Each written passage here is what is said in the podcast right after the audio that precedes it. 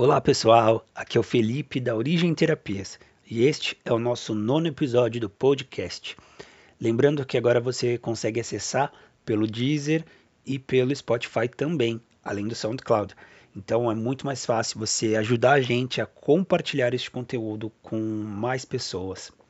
Então lembre-se, se você tem aquela pessoa que você admira, que você quer ver crescer na vida, não perca a oportunidade Compartilhe esse conteúdo que é muito relevante para o crescimento pessoal. E no episódio de hoje, nós vamos falar sobre vícios. Antes de começarmos esse episódio, vale ressaltar que temos outros conteúdos também. Você pode entrar na nossa página do Instagram ou na página do Facebook. Basta digitar arroba origem terapias, terapias com TH, e ficar por dentro dos nossos conteúdos, ok? Então, no episódio de hoje, nós vamos falar sobre vícios.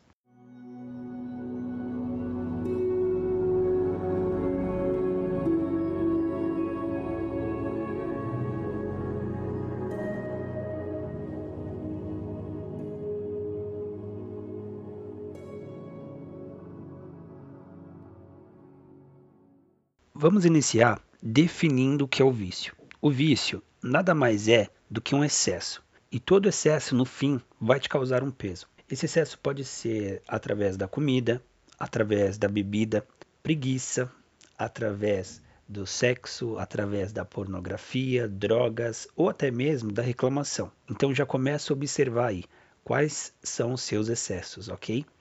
Mas o excesso, ele vem da nossa incapacidade de lidar com o que um dia foi falta. Essa falta tem um peso emocional e é esse peso que nos move para realizar a ação, ou melhor, realizar o vício. Mas calma, se você está ouvindo esse áudio, considere que você já está em um passo à frente do que você era antes, pois se o título te interessou, é porque você está observando o seu vício pelo ego distônico. Eu vou abordar primeiro o que é ego e depois o que é distônico, para ficar de uma forma mais clara. O ego nada mais é do que a sua formação, a sua individualidade em comparação ao todo. Distonia é a capacidade de destoar, de ressaltar. Olhar por meio do ego distônico é você identificar que essa característica do vício destoa da sua personalidade, destoa da sua individualidade, destoa daquilo que você é. E isso é ótimo, pois você já se conscientiza do desafio que vem pela frente. Mas olhar com ego distônico já é uma das dicas que nós vamos dar para você utilizar na superação do seu vício, ok? Então vamos voltar na definição do que é o vício. Em sua forma mais pura, o vício é uma energia de ação, uma energia de criação, que está atualmente disfuncional. Além disso, ele é um fator humano, e ser humano é a nossa condição atual.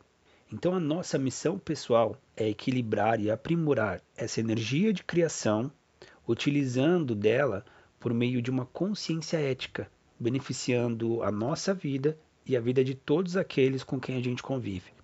Podemos elucidar essa ideia como se você fosse uma represa e o vício é como se fosse água.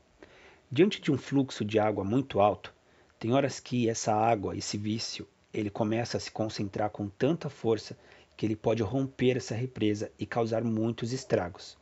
Ou seja, através da observação, que seria o ego distônico, você começa a trabalhar a energia de uma forma mais consciente. É como você ir abrindo a represa para que o fluxo de água passe, mas passe de uma forma controlada. Então, não se reprime em excesso, não se cobre muito, mas também não alise a sua cabeça. A chave é ficar no estado de observação, Todas as vezes que vir a força do vício, observar o que ela quer dizer para você. Qual a falta que ela está sutilmente apontando? Ao ter essa consciência, você começa a controlar essa energia e não a reprimir ela totalmente. Eu digo totalmente porque o vício, como nós falamos anteriormente, ele é uma condição natural do ser humano. É seu papel se equilibrar, se aprimorar dessa energia, construindo assim uma vida com mais satisfação. Mas também temos aquelas pessoas que enxergam esta energia de criação que atualmente está disfuncional, que é o vício, de uma forma um pouquinho mais complicada, através do ego sintônico. Esse é o pior cenário que você pode estar. simplesmente ignorando que é um desafio a ser superado para o seu crescimento pessoal. O ego está em sintonia com o seu vício, tamanha sintonia que a pessoa diz: Ah, mas eu sou assim mesmo. E convenhamos, ignorar aquilo que está problematizando a sua vida, isso é se afastar do conflito. Mas mesmo você se afastando e não olhando, aquilo permanece em você, até o dia em que você esteja tão saturado que o seu ego resolverá mudar. O que difere é o momento em que aceitamos o desafio e desfrutamos ainda mais de uma vida boa, pois o aprimoramento pessoal está para todos. Quando nós sentimos essa energia de ação e não utilizamos dela, o inconsciente começa a trabalhar com essa energia. E se ele não está bem estruturado, ou seja, se as lembranças das experiências de nossas vidas não são boas, ele começa a plasmar formas pensamentos, capazes de nos destruir ainda mais, pois essa força de pensamento se liga a outras de mesma intensidade. Isso facilita o processo auto-obsessivo e o processo de obsessão. Em algum momento do dia você já se deu conta de que estava pensando algumas coisas ruins e não sabia nem de onde estava vindo? É mais ou menos isso. Bom, mas para finalizar esse episódio do podcast, nós vamos deixar algumas dicas é, de como você pode sair desse vício, qual o caminho que você pode seguir.